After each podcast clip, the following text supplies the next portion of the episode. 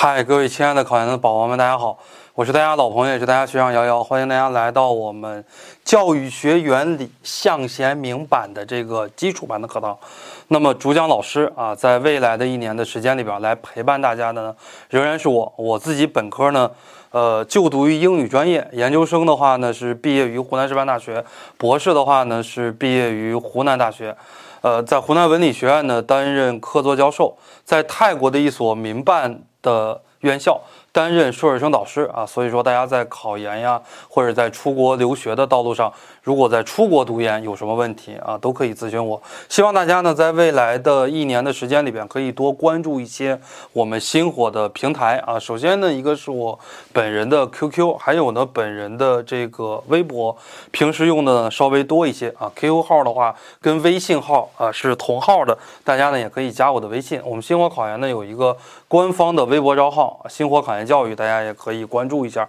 这是我们的微信公众平台啊。我们还有其他的一些短。视频的平台，比方说哔哩哔哩呀、抖音呀，大家呢也可以持续的关注这些考研资讯。在上课之前，我先读一段版权声明：本人姚瑶系星火考研主讲老师，此课程为教育学基础综合基础班的课程，版权属于星火考研，严禁个人或考研辅导机构盗版，非经本人同意进行传播、录屏等行为，将立即停止服务并追究其法律责任。好。那我们第一节课呢，是我们的一节导学课。我们在导学课的过程中啊，来给大家讲一下如何学好教育学原理这样的一门学科。教育学原理呢，可以说是非常的重要啊。我们考研的话，有一门学科我们会学到是哲学这样的一门学科。哲学里边呢，它有一个概念啊，它分主要矛盾和次要矛盾。什么是主要矛盾呢？就是我们在进行做一件事情的时候。决定性的方面就是主要因素啊，那么次要矛盾的话呢，就是一个处于支配性地位的这样的一个矛盾。那我们考研的话，什么是主要矛盾呢？主要矛盾的话，是我们考研的专业课是主要矛盾，因为我们的专业课的分值呢占了三百分，而次要矛盾呢，是我们考研的公共课，我们的公共课的话呢，它只占了两百分。在考研的主要矛盾里边，在专业课的主要矛盾里边，其实呢就是我们教育学原理这本书啊，因为我们教育学原理里边所占的这个分值是非常大的啊。如果大家考学硕的话，教育学原理占的这个分值可能能占到一百二到一百三十分。如果大家考专硕的话呢，教育学原理这门学科它所占的分值呢也不会低于六七十分，而且教育学原理这门学科会结合中国教育史、外国教育史，还有教育心理学一起来考。所以呢，在主要矛盾里边呢，矛盾的主要方面啊，仍然是我们教育学原理这门学科。教育学原理这门学科是我们必须要学好的一门学科。如果教育学原理这门学科学不好，那我们整个教育学基础综合你很难学好。呃，我们来给大家讲一下啊，我们学习教育学原理之前啊，需要掌握的一些任务。我们必须要完成中国教育史这门学科，还有外国教育史这门学科课程的学习。我们在考研第一个阶段啊，建议大家的一个复习顺序：先复习中国教育史啊，再复习外国教育史，然后呢再复习教育学原理，最后啊再复习教育心理学。复习完教育心理学以后啊，如果有些学校有其他的课程，对吧？比方说三幺幺教育综合有一些其他的教育研究方法呀，比方说我们湖南师范大学啊有这个德语班级管理这样的一些书啊，我们。我们到了最后的话，再复习其他的学科就可以了。中国教育史、外国教育史的话呢，我们最重要的一个目的啊，先学习最重要的一个目的，我们认识一些人啊，因为在教育学原理里边有一些理论，它是由人提出来的。那么一旦提出来的这些人你不认识，没在中国教育史里边见过，没在外国教育史里边见过，你复习起来呢就会比较陌生。那我们的导学呢，主要是从以下几个方面来给大家讲。那第一个方面呢，来给大家讲一下我们使用的教材啊。我们使用的教材的话，就是我手里边拿的这本书，向贤明版的啊《教育学原理》这本书的话呢，在二零二二年以前很少有学校用啊，但是在二零二二年之后呢，户夜春风来啊，千树万树梨花开。二零二二年之后的话呢，很多的学校就用到了《教育学原理》这本书啊，因为这本书的话呢，属于马工程重点的一个。书。这本书最大的一个特点呢，就是比较红，紧跟我们中国共产党的领导非常红的一本书，里边有很多的表述，它的政治性是比较强的。所以我们在这样的一个时代里边，我们选择了用这样的一本书。第二个方面呢，我们来给大家讲一下啊，基础班阶段的一个讲课的思路。基础班阶段呢，不会给大家讲的很深入，会给大家呢把基本的一些知识点带一下啊，很多的点，有的会给大家讲到啊，有的可能没给大家讲到的，我们在强化班阶段再来给大家讲到。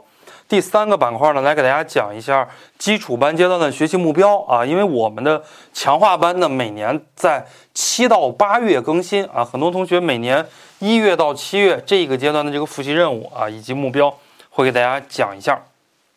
下一个方面呢，来给大家讲一下本学科学习的一些意义，还有呢，就是我们学习教育学原理的任务，还有就是告诉大家啊，一定要关注教育热点，尤其是我们今天的考研啊，这本书的话，有很多的学校在用，越来越多的学校在用。这本书的话呢，是从二零二一年开始，湖南师范大学先用啊，湖南师范大学宣布了之后，湖北大学三峡大学很多的学校也宣布了，我们教育学原理的书也改了啊，也改成向前明版的这个教育学原理了，所以呢。就是在这个专硕啊三三三教育综合的考试中，我们教育学原理的话会结合一些热点，再来结合教育心理学啊，或者说再来结合教育学原理里面的很多知识点，比方说课程呀、德育呀、师生关系呀、教育功能呀等等等等啊，来给你出这种教育热点题啊。最后呢，来给大家讲一下考情分析，教育学原理这门学科大概占了多少分？刚才呢，给大家来讲到了啊，我们用的这本书就是向贤明版的教育学原理。我在我读研的时候，二零一四年见过一次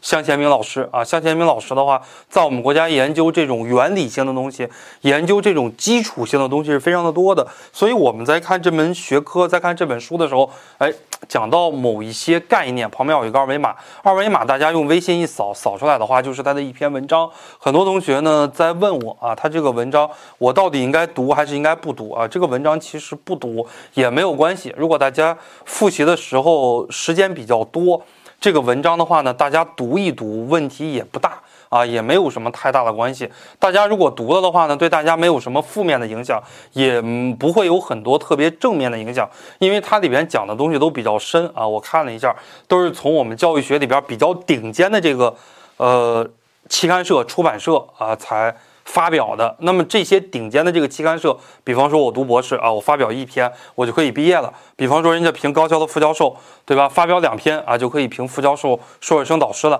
像他这个级别的呢，发表三篇文章就可以当正教授、博导了。相当于这样的一些级别的这个期刊，对吧？A 类的这种期刊很多，什么教育研究呀、高等教育研究呀、课程教材教法呀，这样的一些期刊上啊。这我们教育学的专业术语，大家读研以后就知道了，叫做 A 类期刊上发表的非常的多啊。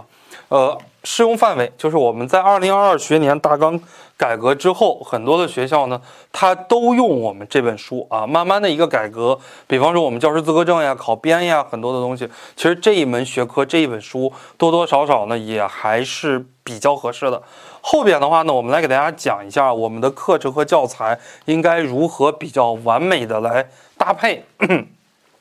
如果搭配的好的话呢，可以让大家事半功倍。所以我在这儿呢讲到了课前、课中、课后。课前呢，我们要做一些什么呢？如果你的时间比较充裕啊，你报班的时间比较早，一月、二月、三月、四月、四月、五月报班。那你报班的时候呢，你可以快速的把目录看一遍，你甚至呢可以把整本书的内容你大概翻一翻，大概看一看，用一周到两周的时间，然后你再来听课。听课的过程中呢，大家不必要说。呃，用笔记很多的东西，你最重要的是用脑子跟着我的课一直思考啊。如果让你记的东西，你再把这个笔记记在书上就行了，你不需要坐在你的笔记本上啊，因为你坐在笔记本上，笔记本容易丢。但是你做到你的教材里边，教材是不太容易丢的。课后的话呢，建议大家还是要回归课本，因为我们教育学原理呢是一门原理性比较强的一门学科，也不太适合什么这种题海战术啊。虽然我们报这个教育综合，如果大家报 VIP 上班型有这个题库啊，但是也不太建议大家去使用这种题海战术。建议大家呢还是要回归课本，思考课本里边的很多的问题，包括课后习题。我们在强化班阶段呢也会给大家来讲，来完成一些课后的任务啊。基本上每一个阶段有一些重要的任务，都会在课程里边呢来给大家做一个交代和布置。后边的话呢，我们来说一下基础班阶段我们的讲课思路，会给大家讲一下各个章节部分比较重要的东西啊，以及比较简单、比较基础的东西。因为我们教育学原理有一些东西是比较深入的，你如果中外教育史没有学到很深入的一个层次。教育心理学如果没有学到一个很深入的层次，那我单独给你来讲这个教育学原理，你可能理解不了，理解不到那么深的一个层次。第二个方面呢，就是我们没有讲解到的内容，大家课后一定要做好预习。我们强化班的时候呢会细讲，如果强化班的时候再不讲啊，说明这个东西就不需要看了，说明不是很重要的一个东西。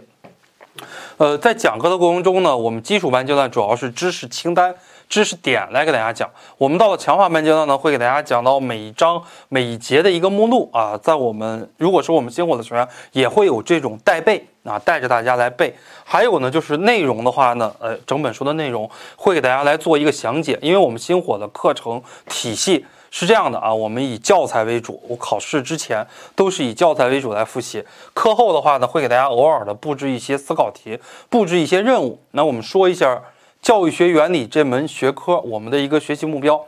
第一个学习目标啊，我们掌握一些基本的教育常识以及一些教育原理，就是我们要掌握一些，呃，教育学里边是什么的一些东西。哎，我们小的时候呢，有一些教育常识，或者说有一些教育方面的经验，你的老师教的把你给教好了，或者说没有教好，你对哪个老师有意见，你对哪个老师印象深刻，你可以用教育学原理的很多东西去解释它。第二呢，形成一些比较初步的一些教育观念，哎，比方说，我经常说到的，我们教育学原理里边有一个观念，叫做什么呢？叫做自愈啊。小孩子犯了比较小的错误的时候，你不要批评他，不要打他，不要骂他，你让他自己啊去恢复，有一个自愈的过程就可以了。第三的话呢，我们可以处理一些教育问题。哎，比方说双减政策出来了，对吧？我们的家庭教育立法这个东西出来了，我们现在说到的教师惩戒权出来了。哎，你可以用一些素质教育的理论呀，你可以用一些教育公平的理论呀，或者说你可以用一些啊人全面发展的一些理论来解决现实生活中的一些教育的问题。哎，这是我们教育学原理里说的为什么和怎么样的一些问题。那么初步学会呢，用教育的一些观点。去考察我们现实中的一些教育问题，并且呢，可以自己有一些教育的思考。就像在我的微博里边啊，经常有一些学生跟我来进行互动，对吧？他对一些教育问题有什么观点呀？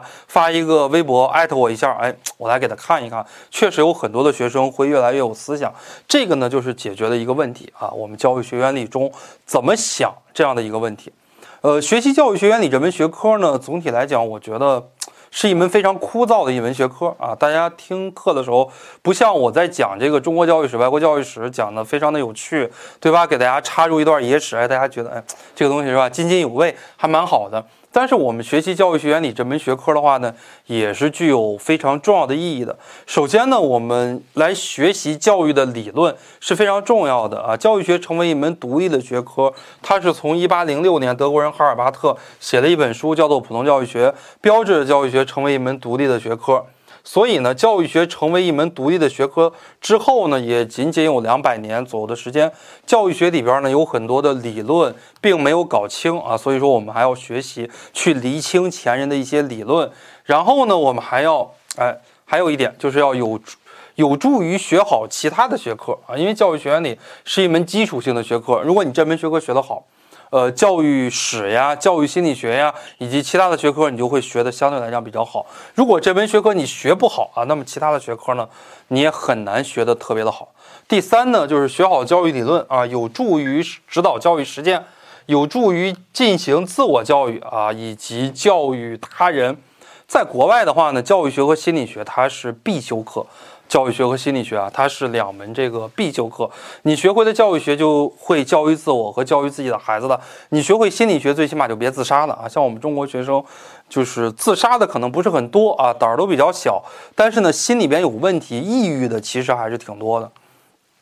第五啊，我们说一下本学科的学习任务，来给大家讲一下啊。我们基础班的话呢，大概会有十节左右的课程啊，在基础班阶段，包括我们这一节啊，大概会有十节左右的课程。第一点呢，告诉大家一定要认真听课啊。如果你课上一个小时的时候你没有吸收好，在课下你用三个小时、四个小时，你也很难弥补课上那一个小时的损失。第二点呢，告诉大家要深入思考啊，理解一些最基本的教育学原理，会有一个自己的观点。第三呢，建议大家要关注教育热点，要开阔自己的视野。待会儿会给大家说一些啊，教育学必须要关注的一些微信公众号，大家平时没事的时候呢，每周啊可以花一个小时、两个小时的时间来刷一下。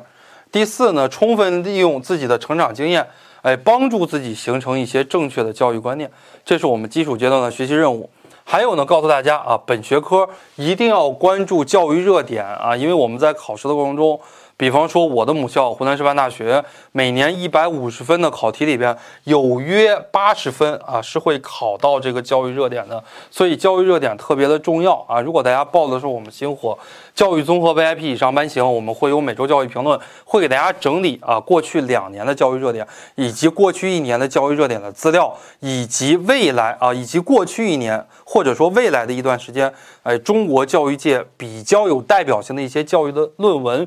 在这儿呢，给大家来推荐了十个微信公众号啊，大家关注我们星火的哔哩哔哩啊，然后搜“星火教育”，在搜索里边来搜啊，教育学考研必须要关注的十大微信公众号，我们就可以看到我录的这个视频，然后大家就可以关注这些微信公众号，关注这十个啊，基本上就差不多了。最后一个板块呢，我们来给大家讲一下啊，这本书的话呢，截止到我们在讲课的时候，绝大部分学校呢只是专硕考啊，学硕的话很少有学校考这本书啊。你学学硕的话，考这个十二校联编的教育学院，你考的比较多；专硕的话呢，考这个向前明版的考的相对来讲比较多。这本书的话呢，占的分值约六十分左右，主要考察的这个题型呢，以简答题、论述题为主，名词解释呢考的相对来讲会少一些。后边呢，我也给大家讲到了啊，学好这门学科，其实。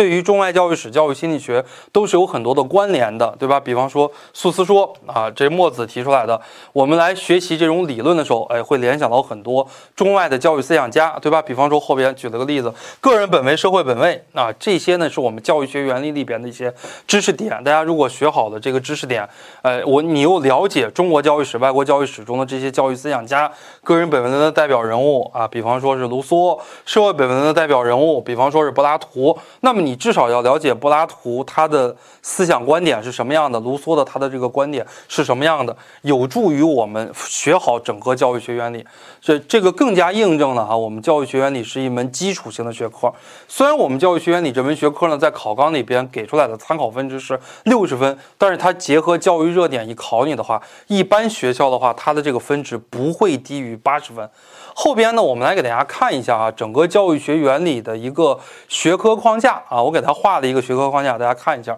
首先的话呢，我们说到，哎，一个小姐姐啊来给大家来划分啊，这个小姐姐的话呢，穿的是蓝色的袍子，然后穿的是这个粉色的这个带子啊，就象征着文学教育学，哎，戴的是一个蓝色的帽，就是硕士帽啊，希望大家能够考上研究生，一战成硕。用一个小姐姐来给大家。非常的这个清晰的做了一个规划。首先呢，我们先看小姐姐的头部，头部是什么呀？是一个人的一个概括，对吧？这个都集中在脑部了，都集中在头部了。这是一个教育学的概述啊。概述的话，讲到了什么是教育，什么是教育学。后边呢，我们来看看小姐姐的躯干啊。小姐姐的躯干呢，代表的是宏观。宏观的教育学还有微观的教育学。宏观的教育学呢，主要讲到的就是教育目的、教育制度；而微观的教育学呢，就是我们能够真正落地的啊，比方说课程啊，我给你上什么教学，我怎么样来给你上课？课程和教学解决的一些问题，那么以及人全面发展的一些问题，